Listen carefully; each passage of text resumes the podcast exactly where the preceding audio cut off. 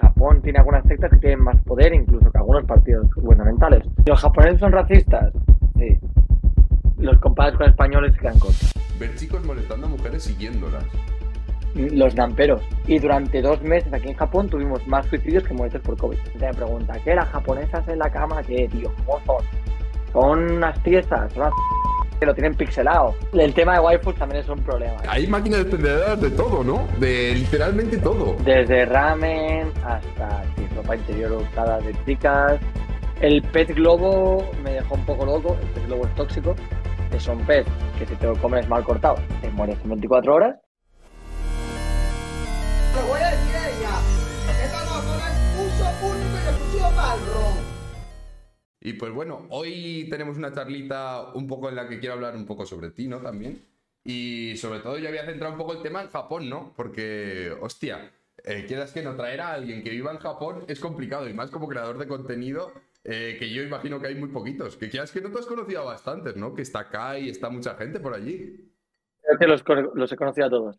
Solo me faltan un par o tres y son porque me odian. O sea, hoy vamos a crear un poquito de polémica, ¿eh? Un poquito, ¿no? Hoy nos vamos a ir de aquí calentitos, tú. Bueno, eh, Jordi, la primera pregunta que le hago a todo el mundo. ¿Que ¿Quién dirías que es Japan Jordi, fuera de lo que viene siendo las redes sociales, fuera de lo que viene siendo el stream y demás? A ver, a mí me gustaría poder decir que soy un tío muy normal, pero la verdad que muy normal, muy normal no soy. Espera, ¿Te va bien espera el un stream o momento. Espera, sí, creía Ya que no estás se oía. liando. Vale, sí, no, no, ya está, ya está. Sí que, se, sí que se oye bien. Creía que no. Por ahora sí que se ha oído todo. Vale, perfecto. Vale, vale, vale. Nada, eso, yo soy un tío, a ver, dentro de lo que cabe, bastante normal, pero soy un tío que tiene su vida fuera del streaming totalmente diferente y separada de lo que es el creador de contenido, ¿no? Mucha Mm. gente me pregunta cómo es Japan Jordi fuera del streaming, pero yo soy un tío muy normal. O sea, yo lo que ves en streaming y lo que ves en la realidad se parecen bastante. Y de ahí supongo que viene un poco mi éxito, ¿no? La gente me dice, tío, cuando hablamos contigo fuera de streaming, eres un poco más chill, pero Mm. sigues siendo el mismo tarao que hay ahí fuera, ¿sabes? Haciendo video streaming. Pero yo en el curro, tú me ves en el curro y soy un tío totalmente diferente. Ujú. Y me ves guiando, yo soy guía turístico, como tengo una empresa de guiados turísticos, también soy un tío totalmente diferente. Entonces, bueno, un poco lo que dicen aquí de Japón, ¿no? El- dicen que el japonés tiene tres caras, la que enseña, la que quiere enseñar y la que quiere ser, pues estamos un poco ahí. Pasa un poco lo mismo, ¿no? Bueno, pero también es un poco parte de, de- Yo que sé, una de las claves, no digamos, para, yo creo, crear contenido es ser natural, ¿no? El, el- el- el ser tú mismo. Y entonces, es verdad que en ciertos momentos, como puede ser cuando estés en IRL y demás, puedes como sacar esa cara más salvaje, más divertida de ti. Pero también hay momentos para estar de chill, ¿no? Como todo. Y, y eso también la gente lo aprecia. Sí, sí, sí, sí, definitivamente. Y más mis amigos y mi pareja, porque me dicen, si estuvieses como estás cuando estás dando IRL todo el día, no te aguantaría nadie, cabrón. Claro, al final es eso. Y bueno, la primera pregunta, aparte de quién es Japan Jordi, es que cómo llegaste a Japón. ¿En qué momento A ver, llegaste? la historia es un, un tanto surrealista. ¿eh? Yo siempre la cuento en streaming y la gente le hace mucha gracia. A ver, yo me vine aquí de vacaciones con mi ex, ex, ex, ex, ex, ex. Y me flipó, me flipó Japón. Yo había acabado el MBA y dije, tío, me apetece jugármela por Asia. Yo había vivido en Londres, había vivido en Madrid, había vivido en Varna, había vivido en Bolivia, había vivido en Nueva York y dije, Joder. tío, va- vamos a probar algo totalmente diferente. Y mi plan era hacer un año y medio en cada ciudad de Asia, Ujú. o sea, en cada país. Un año y medio en Japón, un año y medio en Taiwán, un año y medio en Corea, un año y medio en China. Pero me pilló el COVID. Me pilló el COVID y ya me quedé aquí atrapado. Me eché una novia nueva y hace tres años y medio ya de eso. Entonces me vine aquí un poco por carambola, ¿no? La del explorador. Me había gustado siempre mucho Japón, ¿eh? No te equivoques, de Asia siempre me habían flipado. Y cuando vine me enamoré. Pero la de venirme aquí a vivir fue un poco de carambola, de decir, va, me la juego, tío. De una, ya, lo que sea. ¿Tú crees que y si me no salió bien. ser- que no llega a ser por el COVID no te habrías quedado allí? No, no, si yo ya me estaba mirando qué país irme. Sí. Yo estaba mirando cómo pedirme la visa de Corea, cómo mirarme la visa para China, para Taiwán, para Australia, si no. Pero yo qué sé, tío, yo no, yo no creo en el destino, ¿eh? Pero qué puta casualidad, porque estaba ahí, me voy, no me voy, me voy, no me voy, me voy, no me voy. Llegó el COVID y me dije, ya, no me queda otra opción que quedarme. Y luego todo esto que has viajado y has vivido en diferentes países ha sido gracias a tu trabajo, ¿no? Imagino. A ver, yo porque de, estudiante, yo estudio en la Autónoma de Barcelona. Ujú. Acabé y yo no tenía mucha pasta, pero lo que tenía ahorrado, hablé con una universidad pública de Londres y me becaban y no tenía muy buenas notas, pero era una universidad que tampoco era una universidad muy allá, una de las Sí. públicas de Londres, University of West London, y me fui a Londres a estudiar. Y cuando acabé, encontré en una feria de trabajo un curro en Bolivia. Mm. Y dije, Pues este tío échale huevos, ¿sabes? Me fui a Bolivia y después de Bolivia fui subiendo de rangos y tal. Me fui a Varna a estudiar el MBA y en Barcelona era seis meses en Barcelona, seis meses en Nueva York. Y le eché huevos y me fui a Nueva York. Y de Nueva York me volví a Madrid, de Madrid a Varna y de Varna a Tokio. ¿Has, has apreciado el, el haberte estabilizado ahora en tu vida? El quedarte en un sitio de manera más fija. Es, es, es rarísimo, ¿eh? Aún no me acostumbro porque durante los últimos 10 años había vivido un año y medio en cada país. Claro, Y ahora de repente, de un año y medio en cada país, a vivir cinco años en Tokio, que es un país rarísimo. Bueno, es una ciudad rarísima. Sí. Dicen Jordi Boliviano. ¿sabes? Sí, digo boliviano, la, la gente sabe. Y, y ya, una vez llegados a ese punto en el que ya te estabilizas en Japón, eh, bueno, aparte de eso, tu trabajo eh, como tal, ¿cuál es? Porque claro, me has dicho un poco lo de la empresa de guía turístico y demás, pero aún no me ha quedado muy claro. A ver, para que te hagas una idea, tío. Yo llegué a Tokio y mi primer objetivo era trabajar en videojuegos. Ujú. A mí me flipaban los videojuegos, me encantaban. Eh, pero me tiré un año y medio trabajando ahí en el QA Sí. y Functionality Testing y lo odié con toda mi alma. En el mundo de los videojuegos solo vais a encontrar la gente más salada. O sea, de inmigrantes en Tokio hay gente que está muy loca, pero en el mundo de los videojuegos es extrapolable por mil. Yo te he avisado, hoy polémica.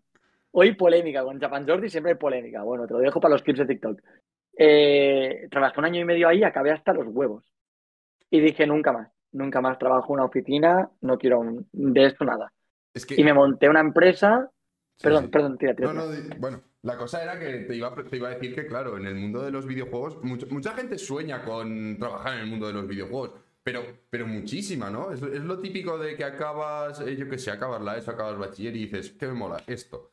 Y intentas tirar por ahí y luego hay sitios como en España que es más complicado trabajar de ello, yo creo. Pero mucha gente que se ha dedicado a ello, se ha podido dedicar a ello, me ha dicho que al final lo acabas odiando, que es algo que conviertes de tu sí. pasión en un trabajo y lo acabas odiando. Imagino que a ti te pasaría un poco eso, vamos. Sa- ¿Sabes la frase típica, no? De trabaja lo que te gusta y no volverás a trabajar nunca. Sí, No es así. Es mentira eso. Acabas hasta los huevos. Yo no puedo tocar un videojuego ya. No, le he perdido toda la pasión. Eh, me encantaban, ¿eh? Le metía Ujú. muchísimas horas. Y que va, acabé súper desencantado. Además, el ambiente laboral en Tokio da para hablar, bueno, en Japón da para hablar un mes. Y de ahí dije, no vuelvo a currar en una oficina ni de coña. Y me Ujú. abrí una empresa aquí en Japón, una de venta de productos japoneses, figuras, videojuegos, pósters, CDs, Ujú. de todo. Literalmente he llegado a enviar cualquier barbaridad que te puedas imaginar. O sea, era Eh, el, típico, el típico chino que tenemos en España, pero allí. Algo así. De tal cual, tío, tal cual. Y luego una de, de guiados turísticos. Lo que pasa que hemos estado encerrados durante tres años aquí. No Mm. entraba nadie. Entonces, por las noches, para complementar los ingresos, trabajaba de consultor de marketing. Trabajo de consultor de marketing para Bolivia. Entonces, a mí cuando me preguntan, ¿tú de qué trabajas? O hago Twitch, hago YouTube, tengo dos empresas, una de Sí. turísticos y una de venta de productos, y además trabajo de consultor de marketing por la noche. Y la Es siguiente pregunta siempre es, ¿y cuándo duermes? Claro, no paras. No paras, literalmente. No, pero, pero bueno, yo qué sé, a- al final, si tú crees que. A ver, yo, yo imagino que con todo esto, a, pesar de que al, al cabo de los días acabes cansado, tiene que ser una sensación muy satisfactoria, ¿no? El hacer tantas cosas en tu día. Eso le pasa a todo el mundo, Joder. ¿no? Y tanto, y además hacerlas para mí, ¿sabes? Porque mi jefe soy yo, yo me gestiono los tiempos, trabajo para mí, lo que yo gano es para mí. Mm. Y, y como consultor, pues evidentemente tienes un jefe, se lo quieres llamar así, pero yo soy un consultor autónomo, por lo tanto, mi jefe es el jefe del departamento para el que hago las consultorías. Y me Entiendo. llevo bien, ¿sabes? Con él, no es en plan, en plan, ahora debería estar currando y le he dicho, tío, que voy a entrar más tarde, ¿vale? Y me ha dicho, sí, sí, tira, tira, mientras tengas el curro hecho, adelante. Entonces, me mola trabajar así. Genial. Mira, Es duro, dice, ¿eh? di- Dice Caley, el verdadero filántropo.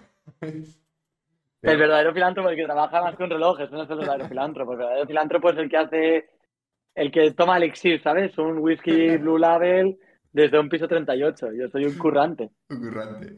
Eh, que muchas gracias a todo, a todo, el resto de gente que me está siguiendo de parte de Jordi. Eh, y un saludito a Delay, a Varas, a Picha de Oro, a todos los que soléis pasar más por aquí. Os como los huevos, amigos. Y bueno, aparte de eso, ya, una vez acabado con lo del trabajo, aquí es donde viene y aparece una nueva faceta tuya en tu vida, imagino, que es la creación de contenido. Que cómo empieza todo eso también. A ver, tío, todo esto es una puta locura también. Yo, tío, ¿sabes el típico pavo que ve a Alex el Capo, a Canecro, a Jojuan, a toda esta gente pues, entre otros muchos que yo veía, había un pavo que se llama Naka, de Japatonic Light, que es un tío que hace creador de contenido, como nuestros Necochita Blog de España, pues de Argentina. Y yo qué sé, un día yo me junto con muchos argentinos aquí y un día me dicen, tú, vamos a ir a la playa con un tío que es súper famoso. Sí. Y yo, pues muy bien, felicidades. Yo qué sé, quedo con él y yo, tío, había visto dos vídeos suyos, pero no lo reconocí. Y llego y estaba ahí tumbado en, el, en la tumbona, en la playa donde estábamos, tomándose un whisky. Digo, guau, tío, me encanta ese puto whisky de dos euros, ¿sabes? Me dice, va, pues ten, échate y luego vamos a comprar más. Nos pusimos de hablar y nos pasamos todo el fin de hablando.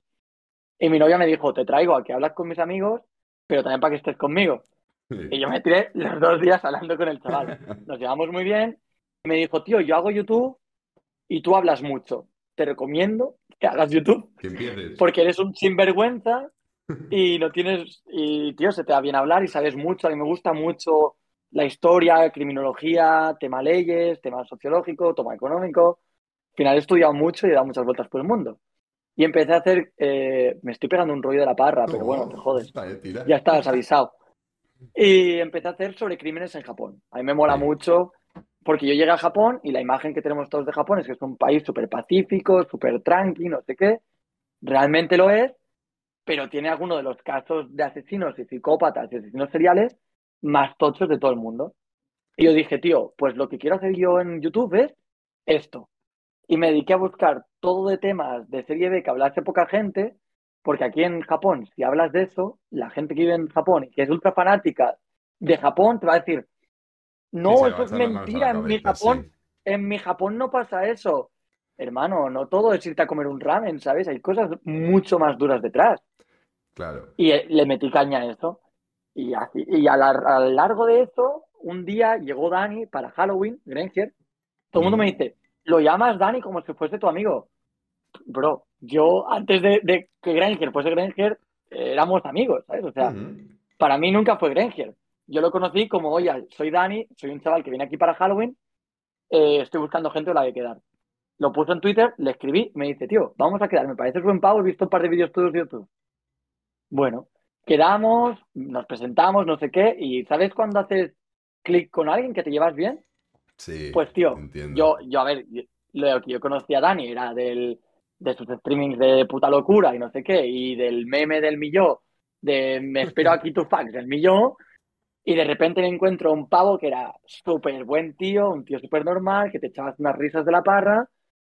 Y ahí empezó la locura. Y estuve toda noche, las dos o tres noches que estuvieron aquí, estuve con él todas las noches, con su expareja, con mi novia, mis amigos.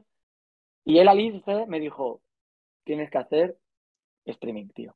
Y estás loco, estás loco y no conozco a nadie que conozca Tokio como tú.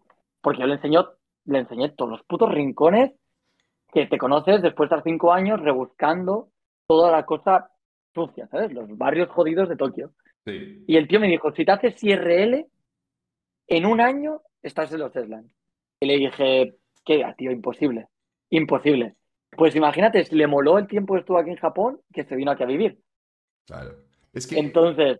Es que es un sitio donde el IRL yo creo que es muy fácil hacerlo porque no es, puede ser como el típico país europeo donde te puede dar un poco más de vergüenza porque estás, están muy poco acostumbrados a de repente ver a alguien por la calle o puede que sí, pero, pero no es lo mismo yo creo, ¿no? Que puedes hacer cualquier locura que nadie se va a extrañar, ¿no? Van a decir, vale, yo que sé, un tío más, ¿no? Se, extrañan, ¿eh? Todo el mundo dice como tú que es muy fácil hacer IRL, pero también me escribe mucha gente diciéndome, Jordi, tengo 200 viewers y 300 subs, o 200 subs me voy a venir a vivir aquí a Japón porque he visto que te ha ido muy bien y a mí también me va a ir muy bien. Llegan aquí, su media baja a 15 personas, 5 subs. No, ¿qué he hecho, ¿Qué ha Jordi? No me dijiste que no viniese. Es que, que parece muy fácil hacer IRL aquí, pero es muy Mm. fácil también agotarte los barrios. Y lo que tiene IRL es que tienes que ser muy constante. Entonces, abro y a Quijabara. ¿Qué pasada Quijabara? Abro la semana que viene a Quijabara, ya no está pasada. Y así, y tienes que buscarte Claro. muchas otras Es cosas. que yo creo que si es como todo, si no le pones una idea detrás a un contenido, no tiene sentido hacerlo, ¿no?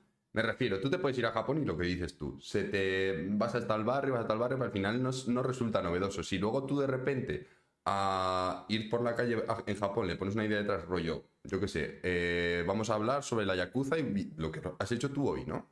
De sobre la Yakuza tal no sé qué, pues hostia, ya que es que no es algo más interesante, ¿no? Ya pasa a otro Le, nivel. le da un- una capa más. Ya no es Hmm. solo, mucha gente me tiene podcast ya. O sea, Hmm. y el IRL es lo contrario, ¿no? Es en real life. Claro, y me tienes de podcast. sí. Entonces es muy contradictorio, pero me- yo arranco y tengo 800 personas y son 800 personas de las cuales escriben 300 o 400, porque todo el, el resto de gente está ahí escuchando de fondo y alguien, no se pasa algo. Y el tío se pone ahí y dice, coño, ¿qué acaba de pasar, tío? Y pido clip, clip, pasen clip. Y pasas clip y ahí de repente 500 personas escribiendo ahí. Pero sí, la cosa fue que arranqué en noviembre a hacer esto, va a hacer seis meses ahora, y, y me flipa. Me flipa. De todos los trabajos que tengo, mi favorito seguro que es hacer IRL, pero por una cuestión muy fácil. Porque a mí me gusta mucho hablar y me gusta mucho pasear por barrios de Tokio. Entonces, IRL para mí es la combinación perfecta. Claro, ya es que no ah, eh, juntas tus puntos más fuertes, ¿no? Y Sí, sí, sí. bueno, leyendo un poco el chat, dicen que el directo de Halloween en YouTube, que fue historia. A ver, el directo de Halloween, de Halloween en, en YouTube, tío, fue una puta locura, ¿vale? Ese fue el primer día que arranqué a hacer streaming en YouTube. Hmm. Tío, yo no tenía ni puta idea de hacer streaming. Iba con un trípode, un móvil de hace seis años, con un servidor de mierda, arranqué en YouTube y tenía mil personas. Dije, yo voy a ser famoso en dos días.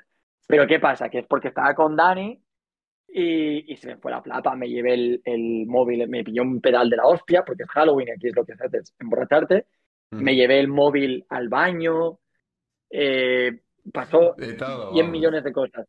Sí. Dani tenía 6.000 personas, Granger tenía 6.000 personas y eran 6.000 personas viendo a un chalao como yo diciendo, locura, vamos a comprar Speed, no sé qué. A mí esa noche Speed era Red Bull. Pues Hmm. me dio por decir eso y la gente se volvió completamente Claro. loca. Y empezamos a quedar y la gente dijo, tío, este pavo me cae muy bien, eh, que haga IRL. Y Dani se Ujú. fue a Tailandia de vuelta y yo arranqué a hacer IRL y así se quedó la cosa. Claro. Dice, ahí nació Jordi, el, Jordi en locuras. Por su culpa, Jordi en ir a locuras, Japón en sí. Halloween. Aún recuerdo el millón diciendo One Euro Burger. Claro, claro, porque es que lié una, tío. Ya, lié ya, una. ya. Y, y- y yo creo que te conocí a ti, tus streamings, eh, cuando la candidatura de COI. Cuando la candidatura de COI. El Sí, de mucha gente- ahí COI. fue Creo que fue. Porque el tu primer- estaba muy yo- bien hecho. Sí, porque tengo- yo trabajo con una editora que es muy buena editora. Pero a ese vídeo le metí muchísimas ganas. Mm. Entonces, yo tenía, a ver, yo soy súper fan de los eSports, ultra mega fan. Y todo mi sueño había sido estar en algún equipo de, de Ya. eSports en algún momento. Entonces, tío, se abrió lo de COI y dije, yo creo que tengo el perfil que no da nadie.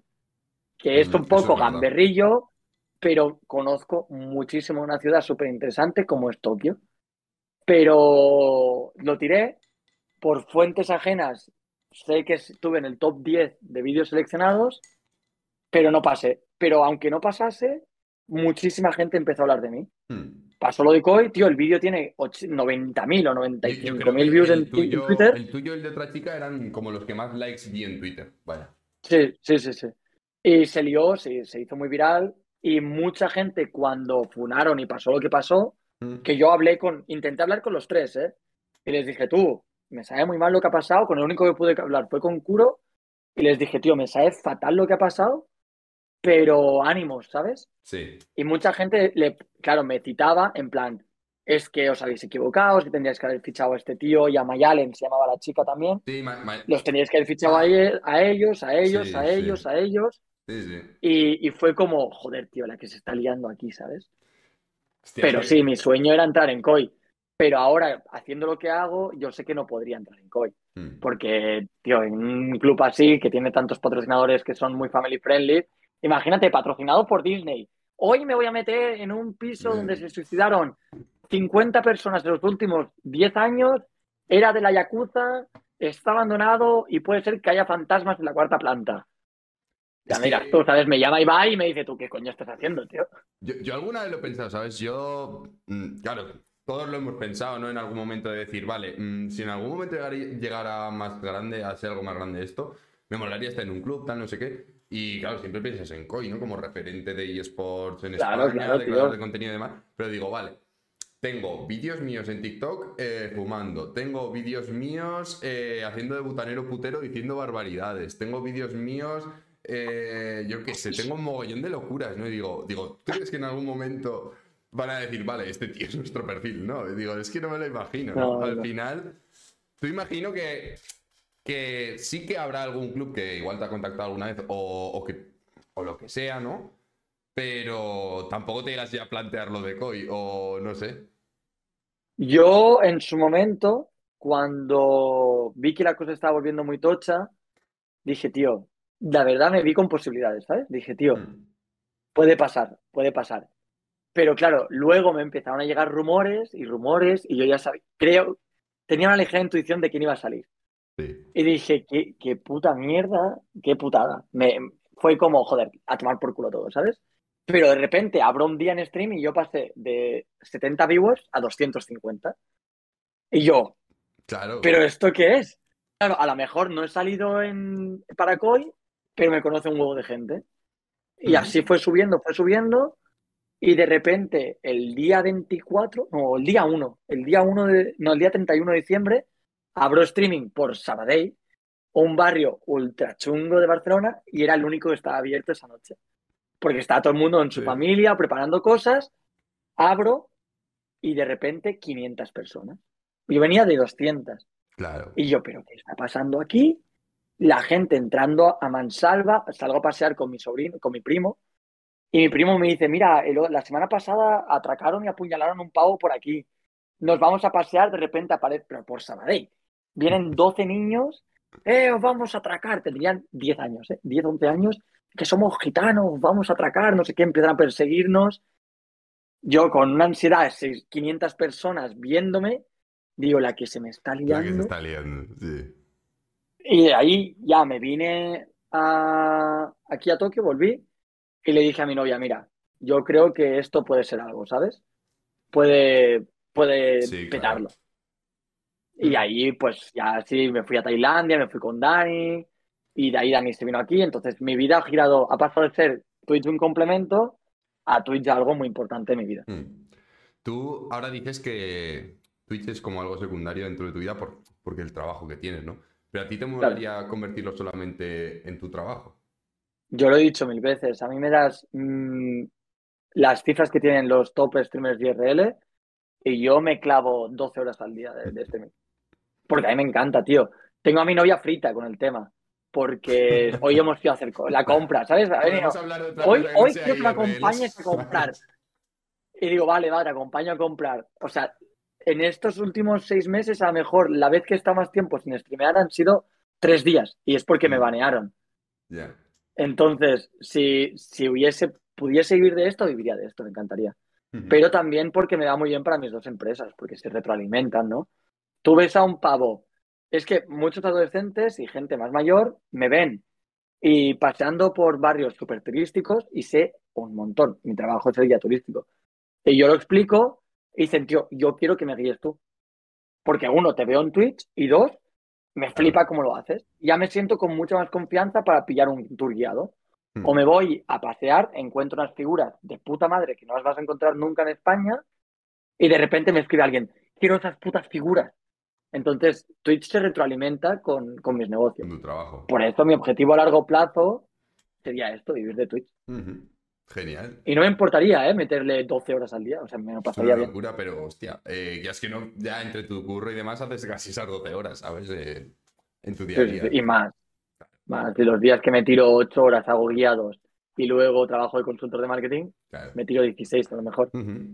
Vale. Eh, pues Jordi, ahora quería ya tocar un poco el tema de Japón, ¿no? De algunas cosillas de Japón que pudieras contarnos. Por ejemplo, lo primero de todo, cuando llegaste a Japón, ¿qué es lo primero que te chocó en cuanto a la cultura, tradiciones o cosas que tenían y que dijiste, Buah, esto es una locura? A ver, yo siempre digo, los primeros tres meses en Japón son los más jodidos que vas a tener en tu puta vida. Llegas, a no ser que tengas alguien que te ayude, ¿eh? Yo vine de vacaciones y dije, ¡guau! Me flipa Japón, ¿cómo mola? Me vine aquí a vivir, vale, alquila un piso. Para alquilar un piso necesitas un número de teléfono, pero para tener un número de teléfono necesitas cuenta bancaria, pero para tener cuenta bancaria necesitas tener piso. Entonces, ¿qué pasa? Que para las tres son un- llegas al banco, necesito tu, necesito tu número de teléfono. Vas a pedir el número de teléfono, necesito la, la cuenta bancaria. Vas al banco, necesito cuenta bancaria. Vale, la dirección de tu piso. Y dices, pero loco, me No estoy volviendo sentido. loco. Y en, aquel- en aquella época no había tantos hispanohablantes como hay ahora, porque Claro. no éramos una comunidad tan grande. Te tienes que espabilar tú solo, había muy poca gente que hablase inglés. Y dije, me voy, me voy, tío. Además, con mi ex, ex, ex estaba fatal. Eh, vivíamos en un piso muy pequeño, no encontraba un piso donde vivir. Fatal, fatal, fatal. Pero bueno, empecé la academia, me hice un grupito de amigos y ahí empecé a arrancar un poquito. Pero los primeros tres meses son la hostia, porque llegas aquí, nadie habla inglés, nadie te puede ayudar. Eh, te sientes como, joder, yo venía de Nueva York, pero nada que ver. Y llegas aquí, hay una barrera cultural de la hostia, los japoneses son muy tiesos, son muy estirados, eh, les cuesta mucho entrar en confianza, tú llegas al ayuntamiento, le dices, oye, tengo este problema, miran así, hostia, para esto no tengo una solución. Bueno, ¿y qué hacemos? Pues no. Y entran en bucle, colapsan, tío, es como que colapsan. Dices, mierda, ¿y ahora qué? Entonces te agobias un huevo. Es que tienen, bueno. tienen un poco esa fama de, de como no poder decir que no, ¿no? A las cosas. Y entonces, sí, sí, claro, sí, sí, tal cual. en el momento en el que no saben cómo decir que no, eh, claro, imagino que lo que tú dices, colapsarán y no sabrán qué hacer. Sí, porque ellos tienen protocolo para todo, bueno, mayoritariamente para casi todo. Entonces, cuando sacas del protocolo, hostia, ¿y ahora qué hago? Y se quedan así, ah, meeting, meeting. Juntan seis o siete, vuelve la chica, no tenemos ninguna solución para tu caso, lo sentimos mucho. Vale, ¿y ahora qué hago? No lo sé, aquí no te podemos ayudar. Puta madre, venga al otro lado, y venga al otro lado. Y vas dando tumbos hasta que a base de hostias un día la aciertas al que sabe inglés, lo pillas así y bueno, tú ya no te escapas, ¿sabes? Hasta que no acabe de aquí, no me voy.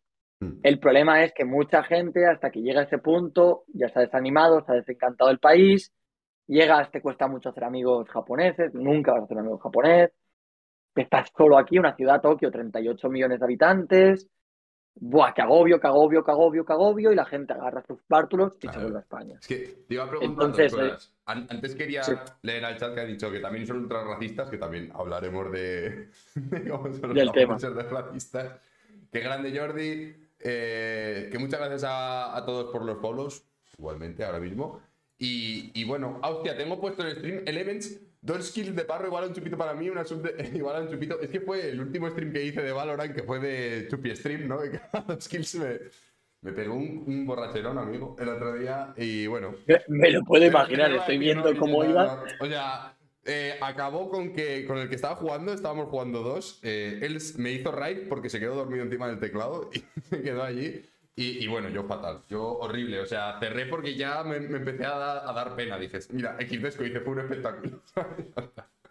bueno, nada tengo que ver, si los streams. no, no, no lo he resubido, no lo he resubido por miedo. ¿eh? No he tenido, no he tenido miedo al éxito esta vez. No, no he tenido miedo al éxito. Me, me queda todo rayado cuando leído el stream element normal, normal. Pero bueno, que igualmente, si tenéis alguna pregunta, alguna cosa que queráis decirle a Jordi o curiosidades de Japón, preguntarlo y lo tratamos ahora. Que antes habéis canjeado un cigarro y coño, estoy tan a gusto que me voy a fumar un cigarro. Que- Dale, dale, dale, tío. las dos cosas que te iba a preguntar. La primera es que si tú crees que en Japón se intentan poner grandes impedimentos para que extranjeros vivan allí. Una muy buena pregunta. A ver, impedimentos, no sé, pero que te complican la existencia, te complica la existencia. ¿Quieres alquilar un piso? Ah, de serie hay muchos pisos que no alquilan a extranjeros. Dentro del no alquilar extranjeros ya entra también no hablar japonés. Por lo tanto, si no hablas japonés y eres extranjero, alquilar un piso va a ser un puto infierno. ¿Quieres abrirte una cuenta bancaria? Otro puto infierno, mil problemas. Tar- Tarjeta de teléfono, otro infierno, mil problemas. Entonces, no sé si es porque ellos son muy cuadrados y entonces todo lo que salga de, ese de esa cuadrícula no saben cómo lidiar con ello. Y mucha gente confunde eso con es que son unos racistas cabrones de mierda que no quieren que nadie viva aquí del extranjero. No, sí quieren, pero a su manera. Entonces, si no te adaptas a su manera de, de hacer las cosas, estás jodido. Hmm. O sea, es un poco Entonces, bueno. tratar de imponer su cultura, ¿no? No, no, tratar no, imponen su cultura. Imponen, Aquí no, vas- no esperes que el japonés se adapte a ti, olvídate. Tú te tienes que adaptar al japonés. Y también te digo, dentro de lo mal que me parece y de lo puteado que estoy, me cago en ellos cada puto día, también los entiendo, ¿sabes? Es un país que ha estado cerrado durante siete siglos, es un país que tiene su propia manera de hacer las cosas y cuando les tú les dices, tío, esto no está bien, no está bien para ti. ¿Sabes? Aquí hay otras 200 personas a las que sí le va bien este sistema. Sí, claro. Entonces, pues bueno, es intentar comprenderlos un poco. A mí me pone mal leche, ¿eh? Yo no hay día que no me cague en este país, pero bueno, me Normal, adapto. Claro, al final. Dice, dice Picharero, ¿es verdad que los japoneses ponen aceite de girasol? ¿Cómo? Tío, no sé dónde ha salido esa leyenda urbana, ¿no? Ni- Mira que me han preguntado cosas Ah, sobre ¿sí? cómo huelen los Yo creía que japoneses, se lo pero acababa de inventar por coña, pero es verdad que dicen que es, es la segunda vez que me lo preguntan, pero yo creo que es por el por la crema o algo que se pondrán, no tengo ni puta idea. Bueno, yo qué sé. al final. Dice, es muy grande. Muchas gracias, Rodri, por el Prime, amigo. Cuatro mesitos. Buenas tardes. Ole, ahí el Joder. Estamos hablando de Japón, amigo. Eh, ¿A cuánto está la bombona de butano en Japón? que no lo sabrás, ¿sabes? Yo, es, a ver, pues aquí no se usa tanto la bombona de butano, tengo que No, decirte, no, mucho, te vas a quedar en el paro, porque Japón históricamente tiene muchos terremotos y el gas y los terremotos no son buenos amigos, No casan, claro, de verdad. No lo había pensado no nunca. casan, no eh. casan. Es un poco loco. Dice, es muy común ver chicos molestando a mujeres siguiéndolas. Los namperos, eso es una historia también, ¿eh? Yo los tengo, mis clips más virales de, de TikTok son de eso, de namperos. De, Los de hecho, son chavales que van por la calle, eh, eh, me das tu line, tu Instagram, y son pesados, incluso y llegan a, a agarrar a las chavalas del brazo, y mucha gente en mi chat se pone nervioso, como haz algo, haz algo. Tío, es su manera de ligar aquí. Yo, cuando veo una chavala muy borracha y veo que hay tres o cuatro que están ahí como putos buitres, ahí sí me meto. Pero ese es el día a día. Me podría pasar un día entero apartando a putos Apartando namperos, claro. Que, eh, quieras que no, es, es un poco locura todo lo de Japón. Pero el otro día vi un clip tuyo de, de- Creo que fue ayer o antes de ayer, de un chico que se arrodilló delante de una chica como para intentar pedir el número, ¿no? Sí, un, un simp de manual. Un simp. Es un hosto, él es un hosto y ella era una hostess de otro club. Que es un Eh, hosto. el- Hostia, joder, que son hostos. A ver, aquí hay Claro. una cosa que se llaman girls bar, ¿vale? O Mm. hostess bar.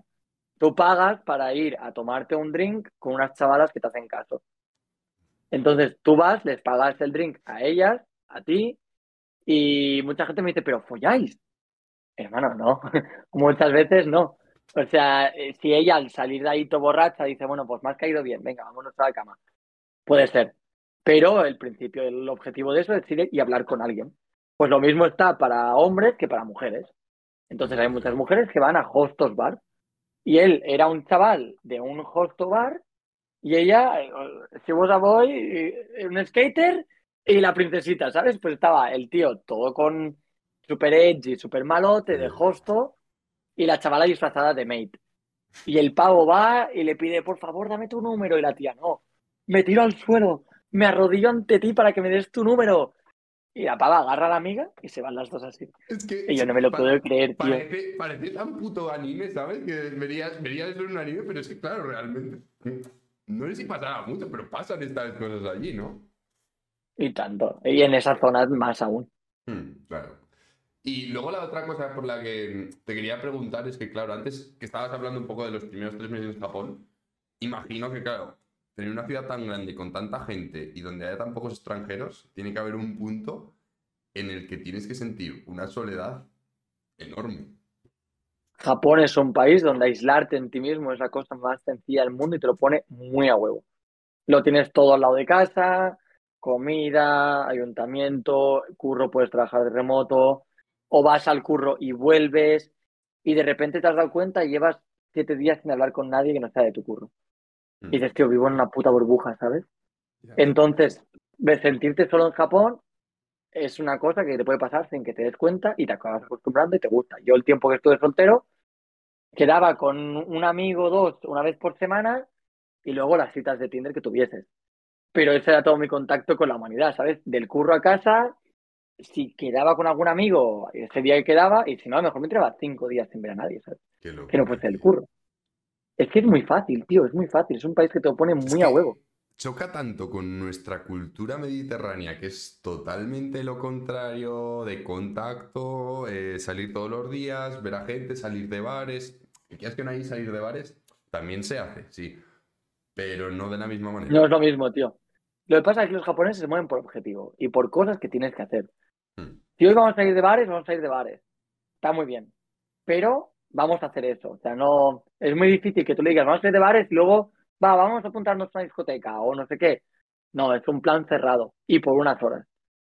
Sí, como un colega puede ser que pase, evidentemente. Ya me estoy viendo, no estoy viendo el chat, ¿eh? pero me puedo imaginar a la peña viniendo. Eso es mentira. Yo ayer salí con mis compañeros de curro y luego nos fuimos al karaoke improvisado. Felicidades, yo te digo en general. Eh, es, Japón es así, es muy cuadrado. Para todo, para todo. Desde los planes, desde las relaciones, desde tus relaciones con los amigos, todo es muy cuadrado. Mira, preguntan por aquí si hay tanto nampero es porque funciona, ¿no? Eso es lo que me dice mucha gente. bueno. Sí, sí, funciona porque hay chicas que van a que les hagan nampa. A ver, una a lo mejor, una de cada 100, pero a lo mejor esa chica ha salido hoy con su amiga y dice, hoy no me apetece pagar nada, mira tú. Y a lo mejor conozco a alguien interesante y todo. Ujú. Se van ahí, les hacen nampa, oye, te invito a cenar si me das tu Instagram y nos vamos a tomar algo después. Bueno, vamos.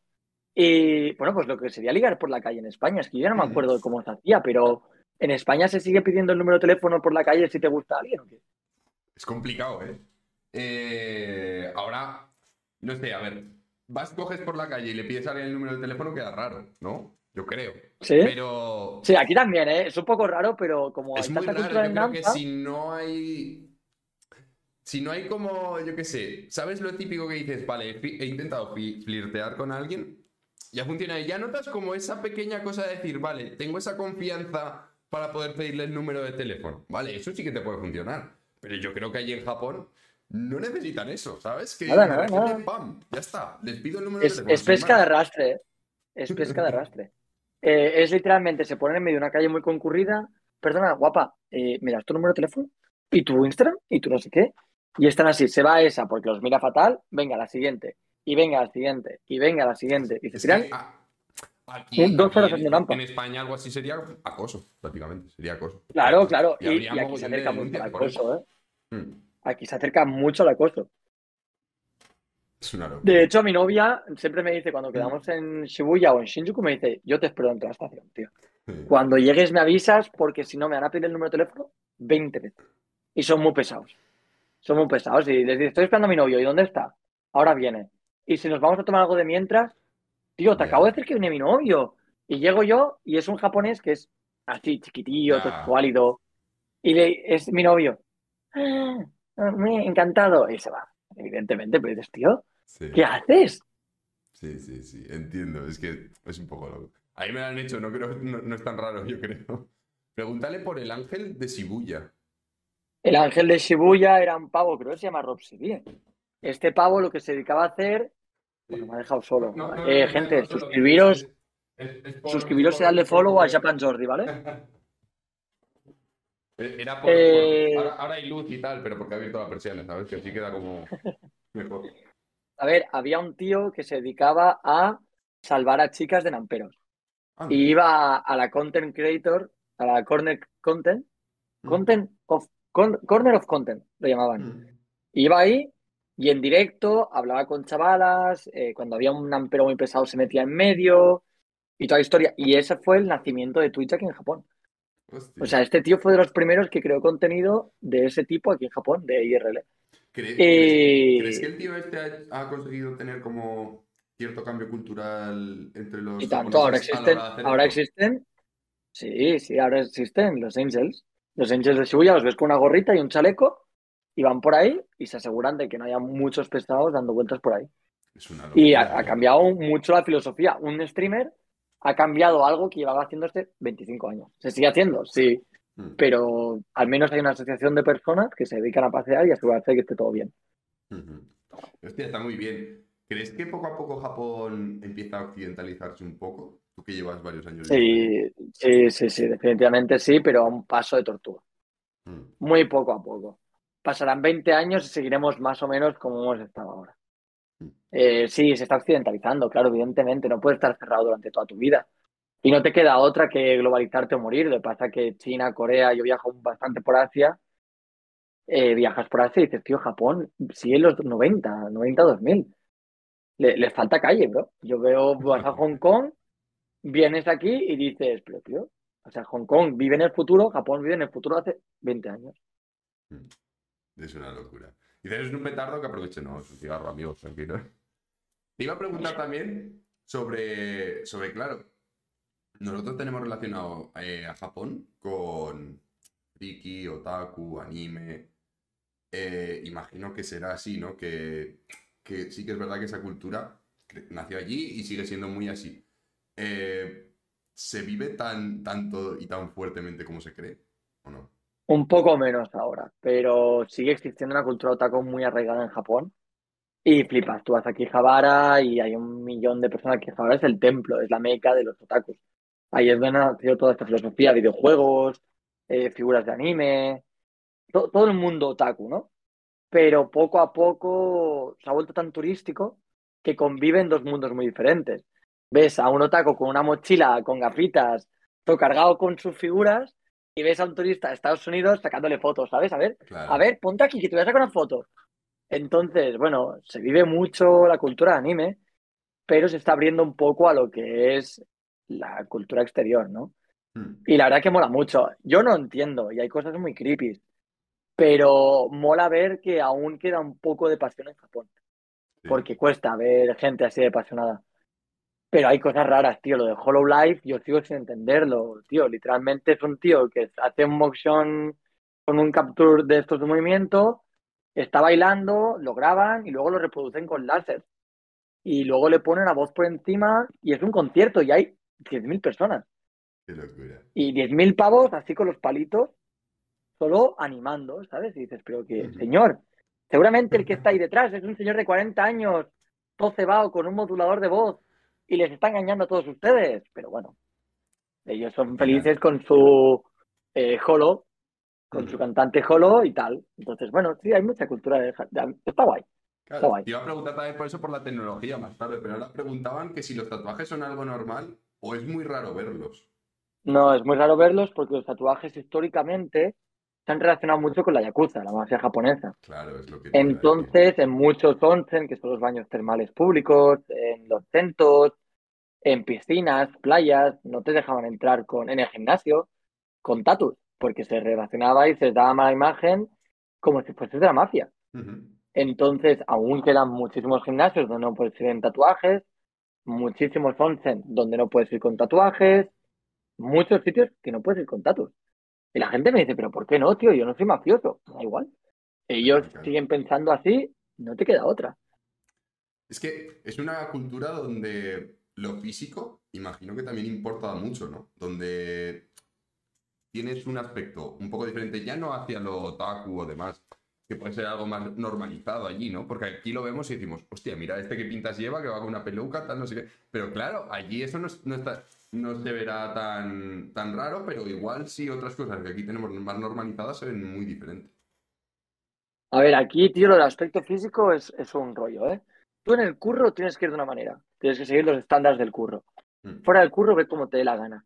Y de repente un día te encuentras al jefe contable de tu empresa disfrazado de mujer con una peluca azul en medio de Akihabara en un evento de Mates.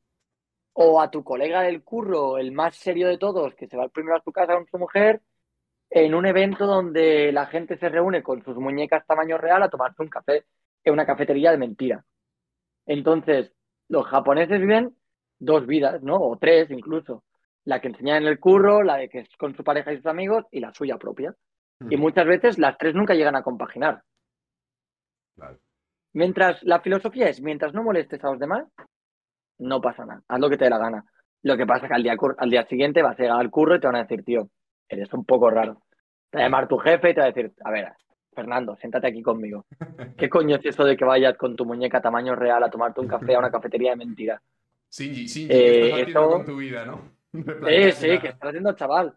Siéntate aquí y vamos a hablar. Vamos a hablar, no puede ser esto. Le- si se entera alguien de la empresa vas a tener problemas. Así que Mm. hazlo, pero ponte más maquillaje, ¿sabes? Que no te reconozcan. Claro. Y luego lo que te comentaba del tema de la tecnología, imagino que allí es otro rollo. El otro día vi un clip tuyo de un robot que ahora había en hospitales, Ya. creo que era, o algo así. Tío. Es una puta maravilla eso. A ver, Japón en tecnologías vive un contraste constante. Tiene cosas, aún se envían fax. Tú Mm. para enviar una baja de, de me mudo de este barrio tienes que enviar un fax al ayuntamiento. Por otro lado, tiene un café en Kanda, que es un café para personas que tienen problemas y no pueden salir del bar, hay del bar, del hospital o de su casa, que tienen movilidad muy reducida o casi completa, y eh, esa gente trabaja y vive casi a través de esos robots. Entonces hay gente que a lo mejor solo puede mover los ojos y la boca Sí. y trabajan en ese bar y yo creo que lo hacen, se paga muy bien, son muy flexibles con el horario, con el dinero, todo muy bien, pero yo creo que esa gente lo hace más por tener contacto y sentirse realizados que por, que por trabajar. No sé si me explica muy bien, pero un tío desde su casa con una aplicación que te lee dónde estás mirando con tu boca y una aplicación que tú le das como sigue el rail número 3 hacia esta mesa. Tío, puede dirigir un robot y puede interactuar con personas, ¿sabes? Les lleva un café. Había una chavala que tiene casi movilidad, comple- eh, movilidad completa y estaba, tío, la pava más feliz del mundo porque podía estar ahí interactuando con gente. Y a lo mejor no la va a ver nadie a su casa, pero llega a tra- al trabajo y atiende a 200 personas y habla con 200 personas. Y yo lo puse en Twitter y un montón de gente, eso no es estar avanzados tecnológicamente, eso es que es la esclavitud, no sé qué, pero porque es una realidad muy alejada de la nuestra. O sea, yo no conozco a nadie que esté tetrapléjico, ¿sabes? Claro. Es, es- Pero una persona tetrapléjica no sabes cómo piensa, tío. Mm, Desde un punto de vista inclusivo, maravilloso, quieras que no. Yo, Es una pasada, ver, tío. yo esto no lo he dicho muchas veces en stream, no sé si alguna vez alguien. Mi madre, por ejemplo, mm, tuvo la polio y por ejemplo, una pierna no la puede mover. Y mi madre sí que es verdad, claro, que es que no es una pierna, puede andar con un aparato y demás. Pero yo creo que mi madre, por ejemplo, en alguna de estas cuestiones le habría gustado mucho tener algo así, ¿no? Y poder relacionarse más con la gente sin tener tantas limitaciones. Claro, y es, pero a mí me parece una idea brutal. Pues la funa que me cayó, tío. Mm. A lo mejor al día siguiente abrí streaming después de subir el clip este a Twitter y tenía 50 personas diciéndome Jordi esclavista. Yo, bro, Ya. como que Jordi esclavista, o sea, ent- entendéis lo que queréis, ¿no? Eso pasa mucho en internet. Mm. Pero luego tuve que salir a explicarlo y dar explicaciones y demás. No sé, tecnológicamente Japón tiene algunas cosas que son una barbaridad.